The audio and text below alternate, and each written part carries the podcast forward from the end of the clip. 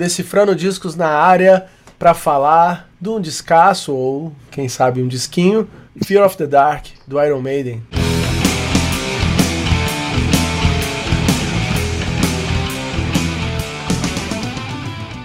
O disco Fear of the Dark da banda Iron Maiden foi gravado entre 1991 e abril de 1992 e foi lançado em 11 de maio de 1992.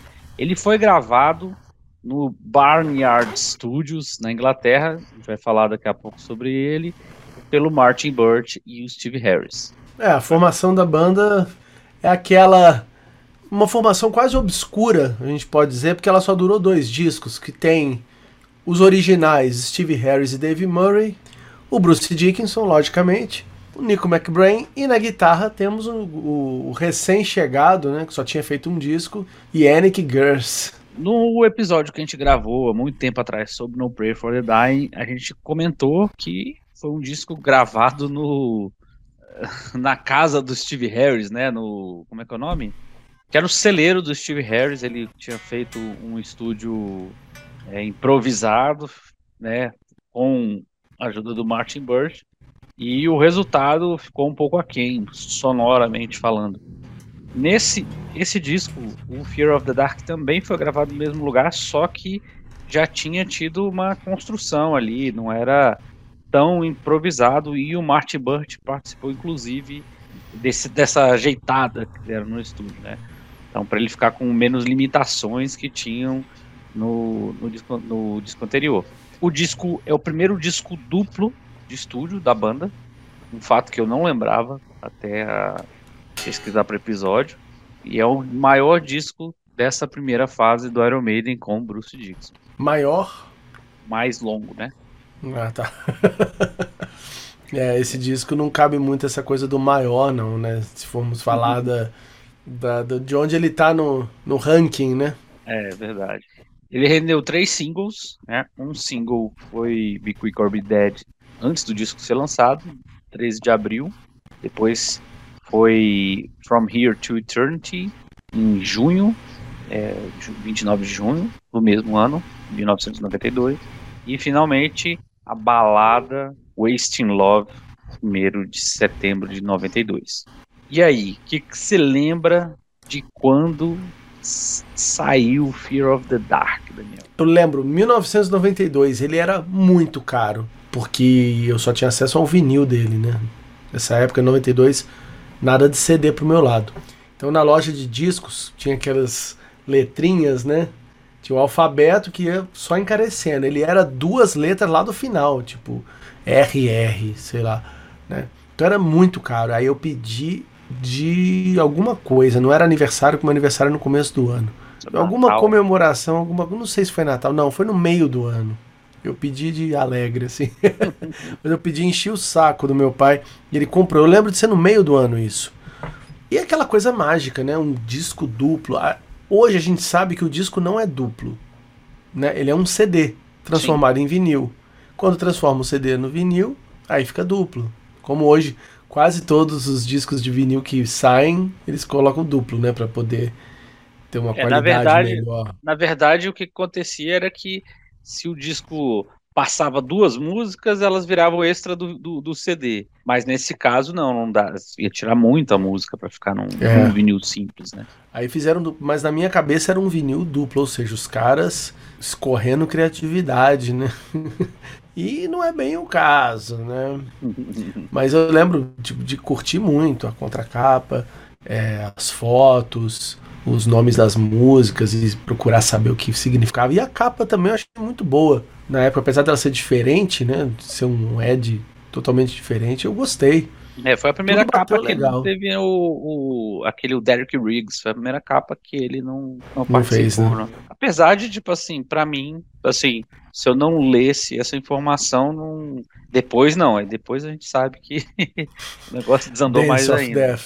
é, não, X Factor, assim. Tipo, é verdade, verdade. Mas essa daí para mim passaria batido. Se alguém falasse que era, eu ia acreditar. Eu lembro que teve o show Teve o show do Iron Maiden desde o Rock in Rio, ele não vinha no Brasil, e teve o show da turnê do, do Fear of the Dark. Aí eu não sei se foi São Paulo e Rio, né? Na época eu era muito novo. São Paulo, com certeza. Sim. Tinha na Rock Brigade isso, eles falam uma resenha. E eu lembro da resenha. A resenha eu lembro, inclusive, que eles falavam que o som tava ruim, que a produção era só um paninho no fundo, né? Não era uma coisa muito, né? Como vem hoje. É porque, assim, também um, uma contextualização na época, as bandas não vinham com por conta disso, porque não podiam trazer a produção, porque era caro, porque tinha alfândega, o Kiss mesmo ficou com, com 90, 83, ficou com coisa presa aí por muito tempo. E eu lembro até da, revi, res, é, da review falando que heresia máxima, o baixo do Steve Harris estava inaudível no show. É verdade. Eu lembro desses detalhes assim, né? Pô, porque a gente não eu aqui longe do eixo, Rio São Paulo, só podia ler, né, dessas, desses shows, essas coisas. Eu lembro que na, na, eu lembro que numa época a Transamérica aqui de Brasília, menos de Brasília, eu acredito, foi lançando assim, de quem é essa música? E aí botava um trecho da música meio embaralhado, não sei se era de trás para frente, alguma coisa assim, e era Wasting Love. E era uma parte que, que ah, ah, ah, saca? Na minha cabeça, ou sei lá, porque era meio. Não era uma coisa nítida que dava pra você sacar quem era, né? Eu achava que era uma música, sei lá, era um disco novo do Feito No More, que era mais ou menos ali naquela época também, tava pra sair. Quando saiu, eu falei, cara, norte-sul, né? Tipo, um negócio totalmente é, uhum. diferente. E na minha cabeça sempre ficou que foi o primeiro single, né? Mas não foi. Na verdade, na ordem dos tratores aqui foi o último, né? Cara, eu não lembro de ter comprado na época. Eu lembro que eu ouvi de alguém que é como você falou, era muito. E era uma época, eu lembro bem, cara. Agora você falou, eu lembro que foi a época que eu ganhei meu primeiro CD, que foi o Countdown to Extinction do Megadeth. Ah, sim. E eu ganhei ele e fiquei tipo um ano só com um CD, porque era muito mais caro. Tipo assim, Tinha um, em casa também. Um, acho que um CD era tipo o valor de três vinil. Então, assim, não ter o CD foi meio troféu, assim, né? E ó, vai para frente, vai para trás, aquela coisa, mas tecnicamente é melhor comprar o vinil ainda, né? Então não lembro se eu cheguei a ter, foi bem nessa época da transição mesmo. Não lembro se eu cheguei a ter, mas ouvi com certeza na época do lançamento, ouvi de alguém e, cara, é muito imponente mesmo aquela o, o, o, duplo ali, né? Tipo, eu lembro dele e do Metallica, do álbum preto. Mesma época, né? Foi da mesma época. E o ali, Guns, né? né? E o Guns. E o Guns, que eram dois duplos, né? Pra você ver que era tudo discos CD simples, mas o Sim. disco era duplo. Todos Exatamente. esses casos. Exatamente. Até o Guns, que são dois volumes, aqui eram dois duplos. E lá eram dois CDs. CD. Exatamente. Não, era um disco, na época, ninguém ousava questionar o Iron Maiden, tá? O pessoal da minha, da minha idade, da minha laia ali, era assim, sai o disco novo do Iron Maiden, você tem que gostar, velho. Você tem que entender e curtir. E eu tive dificuldade com muitas músicas desse disco. A gente vai passar por elas que eu achava muito bizarras, algumas. E outras eu gostava demais. E aprendi depois de velho que nem todas que eu gostava eram as que a galera curtia, né? Então. Mas faz parte também. Mas então vamos lá, vamos aproveitar e vamos decifrar Fear of the Dark.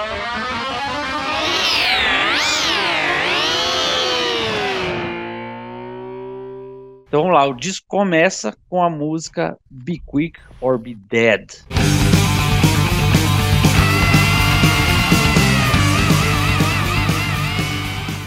E a música do Bruce Dixon e do Yannick Gers. É dos dois só? Cara, faz 30 anos que eu não leio os créditos desse disco. Eu vou adorar que você vai falando aí. Fala, caralho, era deles, né? Pois é. E aí? E tem aquele, ó, o riffzinho, né? Vou ver se eu lembro. Que é... mais ou menos isso, né? Eu acho que é por aí. Música rápida, para começar o disco, do caralho. Um na clipe. época. E na época, assim, matadora. Eu adorava, ouvia muito. Tudo mudou quando a MTV fez um loop disso aqui nos anos 2000, que era do gritinho do Bruce Dixon e umas partes que ele fica. E aí eu falei, caramba, essa música é muito bizarra, né? E aí depois eu entendi que o Bruce Dickinson, ele não canta com a voz limpa dele durante a música, ele faz só um guturalzinho, né? Um, que não tem bem as notas. Aí no refrão ele canta. isso é uma coisa que acontece muito nessa época, né? Desde o No Prayer uhum. até esse disco. Ainda passando pelo disco solo dele. Né? Tem, né? Tá tudo ele tava, nessa época ele tava curtindo esse jeito aí, esse estilo de cantar, estranho. Mas, pô, uma música excelente, né? Eu gosto até hoje, acho muito, muito da hora. É, eu também, cara, gostei bastante porque é, justamente por isso. Eu gosto de música, né, tenho mais essa, esse lado mais para chatear o Steve Harris, né? Mais punk rock, mais direto, assim. E eu gostava dessa música, ela era rapidinha, assim. Eu gostava disso, sabe? Tem, tem aquele, o, a paradinha do baixo ali, do, depois no, no refrão, tum, tum, tum, tum, tum, tum, né? Que é, que é bem legal. A guitarra tá fazendo... Deixa eu tentar lembrar.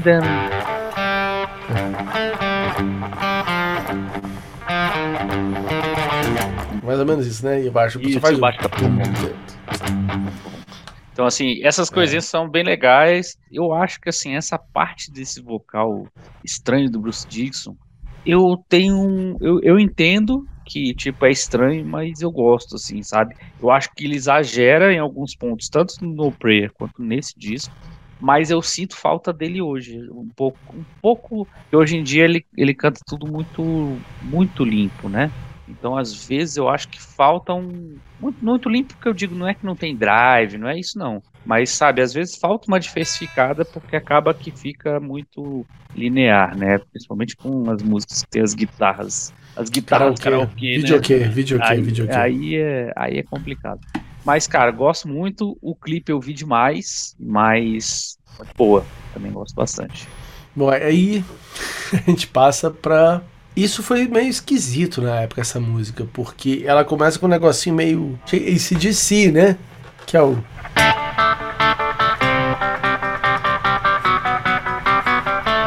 Que eu achava até que era.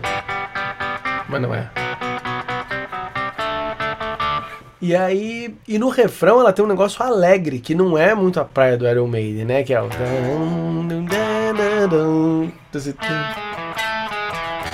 felizão, assim. E a gente tá falando de From Here to Eternity.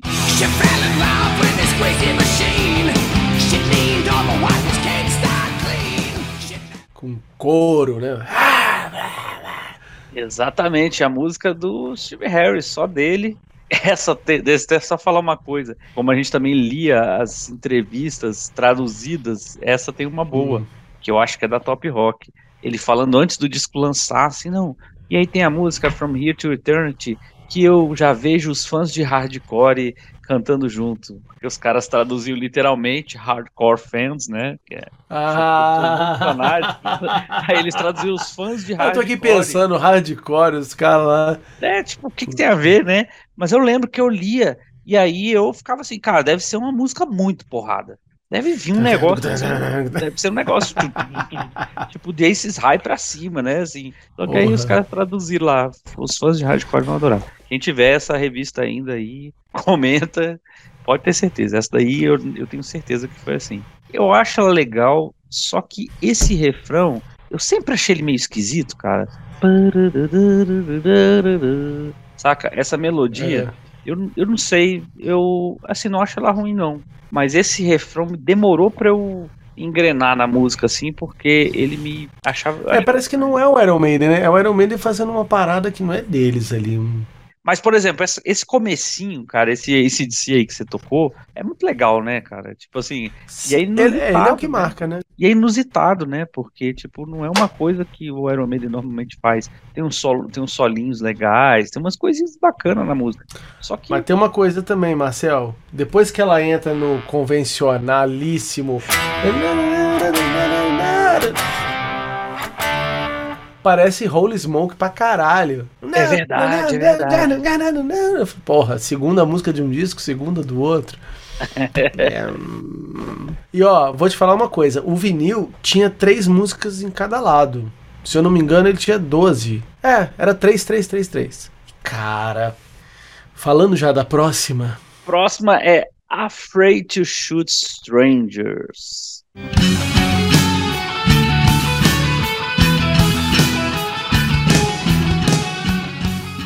Música Cara, dele, né? Steve, Harris, Harris, só dele. Sozinho? Sozinho. Cara, hoje que eu sei que o Steve Harris é um fã de rock progressivo dos anos 70, eu entendi essa liberdade que ele teve ali.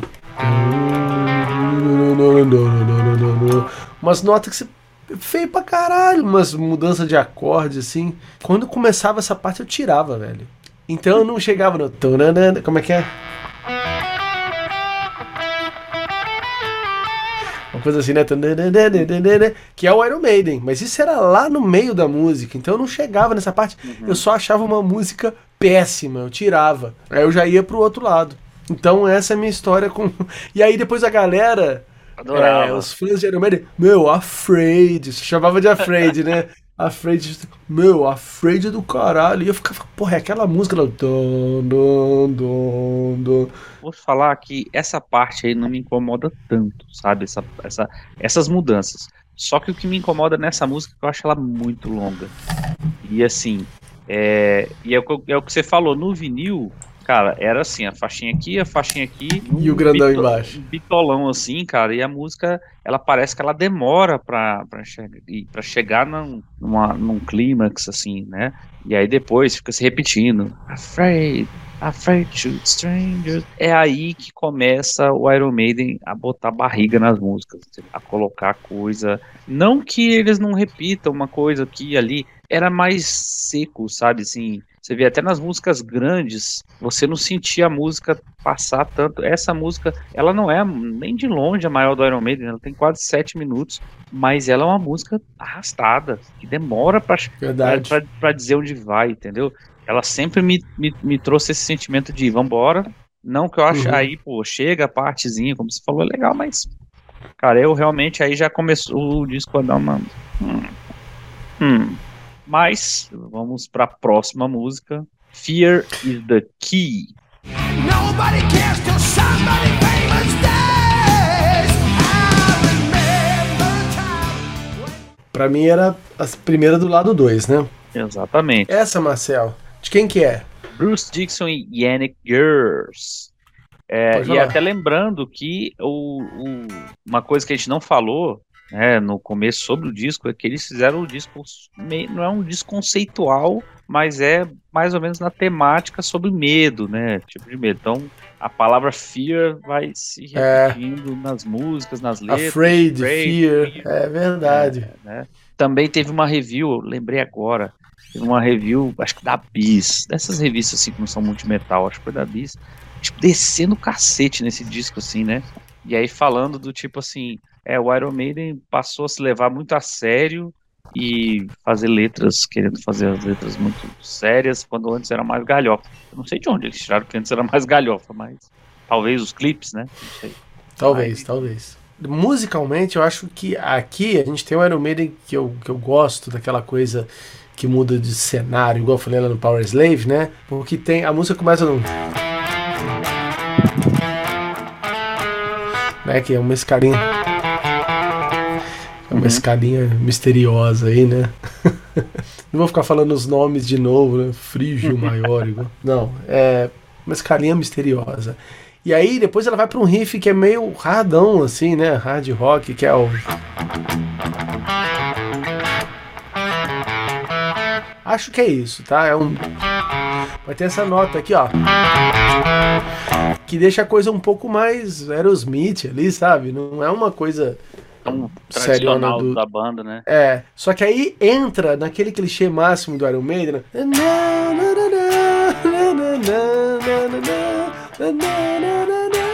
Só que dessa vez, quando entra nisso, a música já passeou por tantas outras coisas que você sente como, ah, ó o Iron Maiden aí.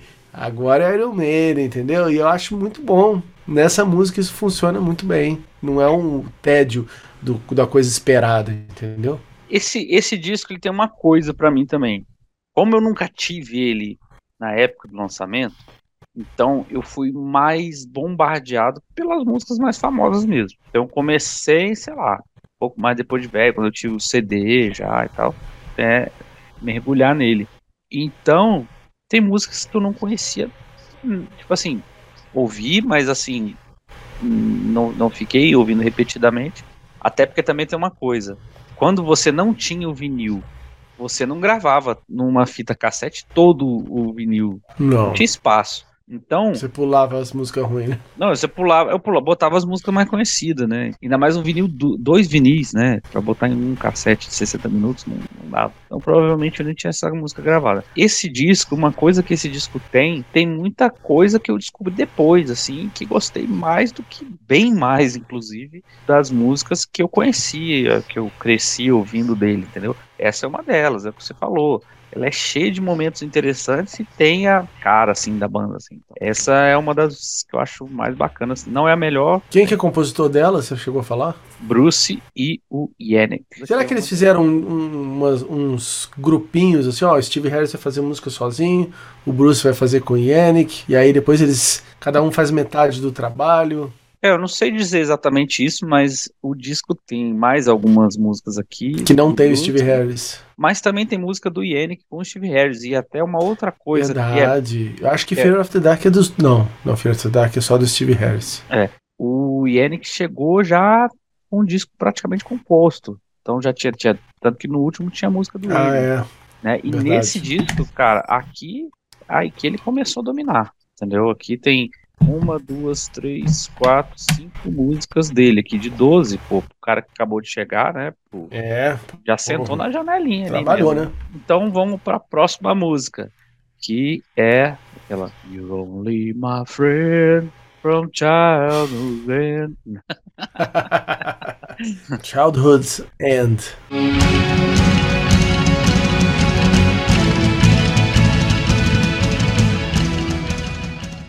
Música do Steve Harris. Essa daí, ela dá uma caída legal, né, cara? Essa... É, ela é aquele clichêzão do, do. É foda ficar falando clichê, mas é.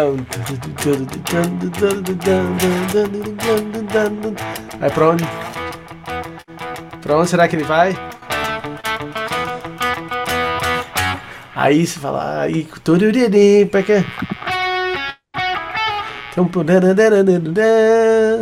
Não lembro se é isso, mas alguma coisa assim.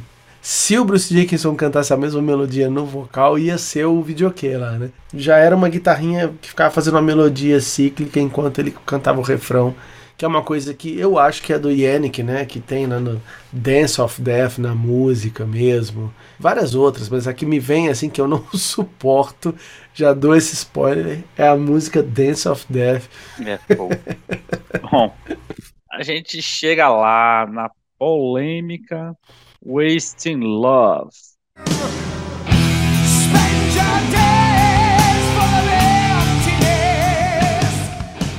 Bruce Dixon e Yannick Gears. Não tem Steve Harris na jogada. Essa música é tipo Stairway to Heaven do, dos nossos tempos, assim, porque você chegava na loja de, de instrumento e tinha alguém lá. Só que soava meio. Sabe? Sempre errando, assim, né? É. É difícil fazer o, o bend no, na velocidade certa e na nota certinha ali também, não é, não é fácil não. É Mas... que a outra faz, né? Não. É isso é, mesmo. Primeiro que eu acho que foi coisa daqui. Inventaram, iam falar com a polêmica, a primeira música do Iron Maiden, a falar de amor. É, Isso é das revistas também, você tá lembrando, é, não é? Das... É, não, lembro. Primeira música do Iron Maiden é falar de amor. E foi um clipe também que rodou bastante, mas eu lembro mais, menos do clipe, mais na rádio. Foi uma música que pegou na rádio, assim, nas rádios mais tradicionais, assim, menos rock, assim, né? Não sei lá fora, né? Aí o Wasting Love, cara, era legal, porque era, uma, era legal você tentar ficar tocando ela, fazer esse esse negocinho aí. E casou na época que eu começar, queria tocar guitarra e tal. Pra ser sincero, hoje, quando eu ouço ela, eu acho ela um pouco estranha, sabe o quê? Eu acho ela meio mal arranjada. Tem umas entradas de bateria que é só. Pá, antes de começar o refrão, é só. Pá, pum, ela tem a produção do No Prayer, né? É. A produção da música No Prayer of the Dying. No Prayer for the Dying, porra. Tô falando tudo errado aqui. É aquela coisa seca, né? Poderia ser melhor mesmo. até por ter sido um hit, depois eu fiquei imaginando, poxa, sonoramente ela é abaixo até das outras, de algumas outras músicas desse disco aqui. Talvez eles não, não tivessem ideia de que ela seria um. Ah, foi o terceiro single, né? Também vamos até lembrar. Ela foi o terceiro single. Pra mim, ela era o primeiro, mas. Qual foi o primeiro, então? Foi Be primeiro foi Be Quick, Be Quick or Be Dead, Goes From Here to Eternity. Dirty e Wasting Love. Tem um negócio nela que eu sempre gostei, que é aquele... Deixa eu tocar direito, vai. E aquela outra... Ok. Essas duas partes têm coisas mais interessantes pra mim. Eu sempre fico com elas na cabeça. Agora a parte do... Love... Eu acho... Não precisava ouvir, mas eu ouço por causa desses outros dois pedacinhos. Chega dela então agora e vamos virar pro próximo, né? O terceiro LP, The Fugitive.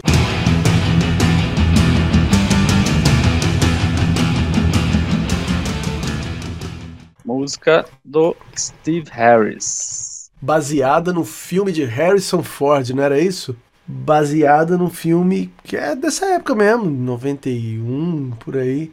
O Harrison Ford tava num, tipo, num trem. Você não lembra desse filme? Lembro desse filme, agora não lembro do- dessa conexão. Tinha conexão. Pelo menos as revistas daqui falavam que sim, né? E aí, você gostava dela? Cara, eu achava ela boa, mas eh, não ficou muita coisa na minha cabeça, assim. Eu lembro que ela tinha alguma coisa parecida com aquela. Better watch out, cause I'm the assassin, and I'm a fool, fugitive. Mas ela tinha um. Eu não lembro muito lembrar, bem né? dela, cara. Faz muito tempo que eu. Eu achei ela até uma das legaisinhas, assim. Não é uma tão legal, tipo, sei lá, quanto Fears daqui e tudo mais. Mas achei ela legal, achei ela interessantezinha, assim. É, uma coisa que já dando um spoiler desse disco aqui ele é um disco que ele vai oscilando ali, pelo menos pra mim, ali na média, assim, sabe? Nem baixo, Uhum. alto, então ele não, não tem um destaque, assim, de, oh, saca? Mas aí a gente chega na que pra mim é, é a que eu mais gosto. Sempre foi. Chains of Misery.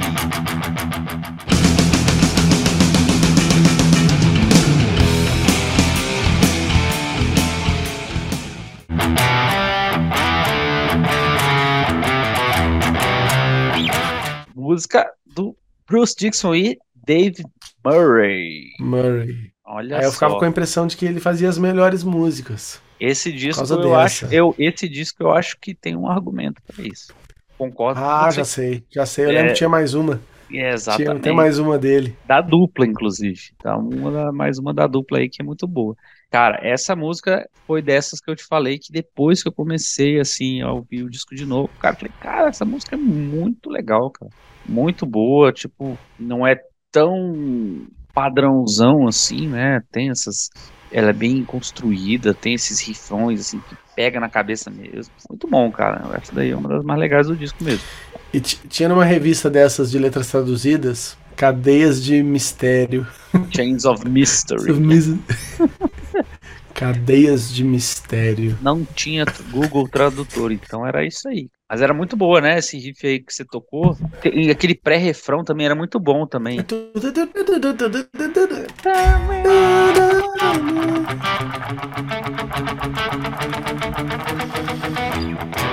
Alguma coisa. Eu lembro, ficava junto com isso. Vamos pra uma Nossa música de outra dupla. Meu, The meu Apparition. Deus do céu.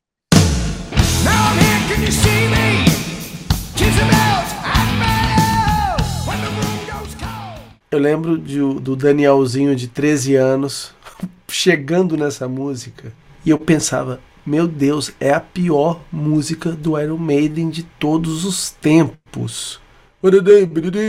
Falei, Que que é isso, cara? Que troço Aí- ruim. Aí ficou aquela coisa, disco grande com músicas, tipo Afraid to Shoot Strangers, eu já tinha achado muito ruim. E eu lembro dela ser grande. Eu não sei se ela, Ela é grande, não é tão grande eu- assim, não. Ela não é tão grande. Ela Nossa, tem o quê? quatro minutos. Mas Só que é... eu vou te falar uma coisa. Você gosta dela? Não.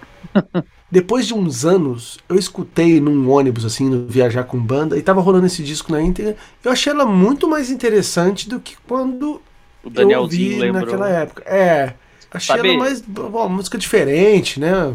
Bacana, assim. Você já viu o filme dos Simpsons que virou um meme? Tem um fi- o filme dos Simpsons tem um Bart amarrado no poste, pelado. Hum. Aí ele fala: Esse é o pior dia da minha vida. Aí o Homer fala: Esse é o pior da sua, dia da sua vida até hoje. Então, Danielzinho, essa é a pior música do Iron Maiden. Essa é a pior Até música do Iron Maiden até esse disco. Por mal sabia o Danielzinho o que, É. que vinha pela frente aí. Mas, cara, realmente, cara, essa música aí. É Yannick, né? Yannick e Steve Harris. Uma dupla Tem do cheirinho. barulho. e aí, como eu Mas falei, tudo bem, né? Porque aí a gente virava, né? Virava o lado e aí a coisa já melhorava, né? Já, como eu falei, a oscilação do disco, né? Aí temos Judas Be My Guide. Judas, my guide. Música da dupla. Com aquela entre o Dave Murray e Do, E Steve Bruce Harris. Dixon. Bruce Dixon. Bruce Dickinson. Ah, Bruce é Dickinson. verdade, verdade. Cara, o começo essa- dela sempre me lembrava o Judas, Electric Eye. Uhum.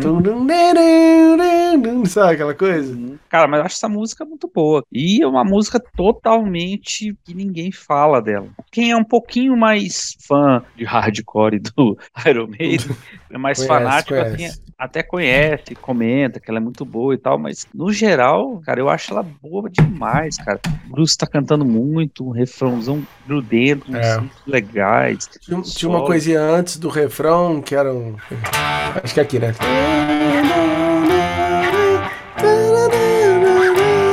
Eu achava mó da hora, assim, chegava nessa parte. Pois Mas é, era cara. muito boa mesmo, muito boa mesmo. Parece Essa- um hitzão, assim, né? Aquela coisa, né, a gente fica hoje pensando assim, cara, por que que não foi, sei lá, lançada, single? É. Ela, pra mim ela tinha potencial, mas a gente não, não sabe de nada. A gente não fez milhões de dólares com a música, então a gente tá errado. Bom, aí depois de uma dupla, voltamos pra outra dupla, nos brindando com Weekend Warrior. The rebel of yesterday, tomorrow's Eu amava esse. É Uma coisa assim, introdução, né? Depois o cara. Não, meu um. Cara, esse de si, assim. Exatamente. Engraçado, sabe o que é? Que ela é do Dave Murray, ou do Dave Murray, é do Steve Yannick. e do Yannick, e ela parece uma música do solo do Bruce Dixon, daquelas mais fracas. É, não, mas eu gostava. Faz o. Ah, É.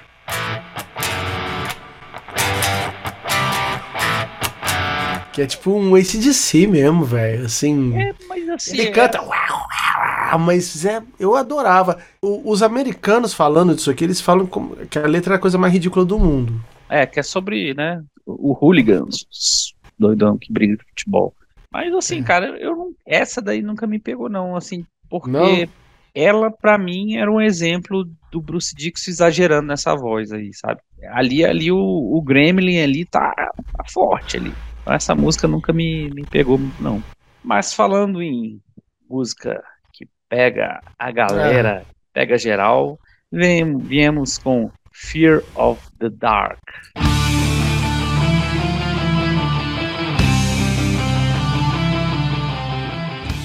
O que dizer sobre Fear of the Dark? Deixa eu começar, por favor. À vontade.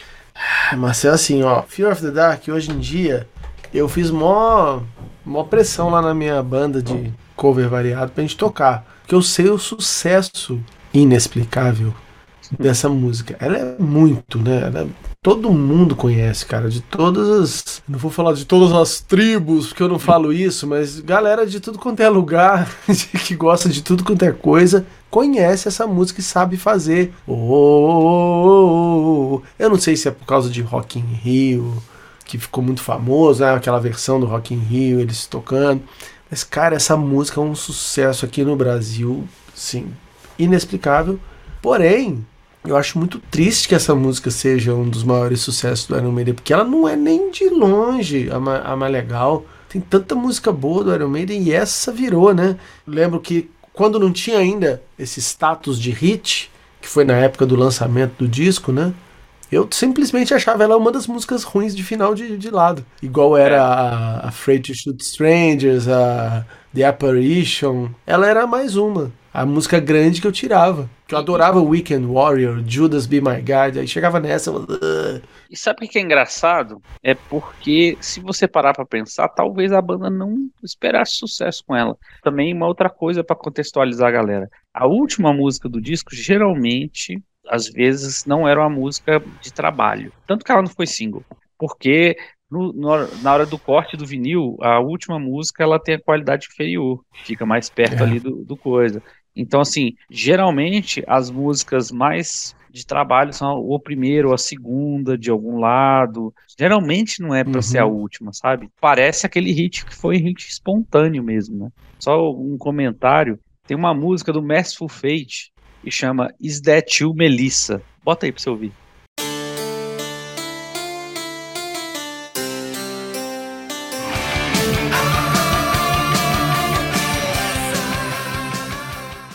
Nossa, e depois- é muito. Mesmo tom ainda. Vamos, vamos descobrir de quando é. É 93, um ano depois. Ah, então o Merciful Fate que inventou. Hum, É muito parecido, cara. E aí eu lembro que até eu discutia com um amigo meu, muito. que aí também tem outra coisa, né? Na época a gente não tinha toda essa precisão de quem veio primeiro quem veio depois, né? Eu falava, cara, mas você não gosta de Iron Maiden, você gosta de, Fio- de Merciful Fate e imitou aí. Não, quem imitou foi Iron Maiden, aí ficava essa discussão. Agora só pra terminar essa música, ela não me incomoda tanto quanto já me incomodou. Já, ela já tem hits do Iron Maiden que eu já me enchi mais o saco do que ela. Realmente, eu acho que tem muitas músicas que poderiam ser melhor trabalhadas nesse disco. É, Que tem dirá que nos ele- outros, né? que eu falei, eu, eu acho que nem eles botavam fé na música. Foi uma coisa muito espontânea, parece ter sido uma coisa muito espontânea e parece ser uma coisa mais local aqui.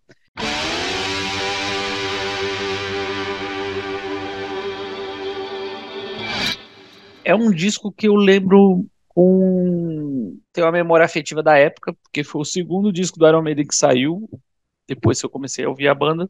E da, e, e da banda vindo no Brasil mesmo, eu não tendo ido no show, ser muito novo ir viajar pra ver show e tal. Então eu, eu tinha essa, esse disco assim, e também depois, né, logo em seguida, Bruce Dixon sai, né, então foi uma época que eu tava curtindo muito Iron Maiden, sabe? Mas hoje em dia ele realmente já desceu bastante ali no meu na minha meu top dis- discografia do Iron Maiden, ele já não tá bem pra lá pra baixo. Não que seja um disco ruim, tem discos que eu acho ruim, mas esse já não é um disco que eu gosto tanto, entendeu? É, eu tava vendo aqui, ele tem, tem cinco músicas que eu gosto muito. De 12. Tem duas, três, quatro que eu acho muito ruins. E eu. Aí sobra mais quatro medianas, né? Então, Dá pra um É EP, isso? nossa, tô ruim de conta, hein? dá um EP Não, mas ali, três medianas, é isso, porra. ou um simples, talvez. É, mas isso é o gosto de cada um, né? Bom, e também tem uma coisa, né, cara? Que esse disco, bem ou mal, ele criou uma geração de fãs. Assim como o Brave New World, que a gente já falou dele, falou mal dele. É, ele também criou uma geração de fãs. Então, esse, eu acho que o Fear of the Dark também teve esse papel, assim, de, de uma galera, talvez um pouquinho mais nova que a gente, ter começado a ouvir ali. Então, ali é o disco deles, né? Então, assim, tem gente que acha esse disco melhor do que qualquer coisa que veio pra trás ali do Adrian, sacou? Mas, pô, o cara começou a ouvir ali. Nossa. É assim, é, é, pra gente é meio inconcebível, Uhum. mas é isso, é conflito de gerações e tá tudo certo. Isso aí, espero que vocês tenham gostado. Deixe nos comentários aí o, o que, que vocês acham do disco, dessas músicas. E vamos pro próximo. Valeu!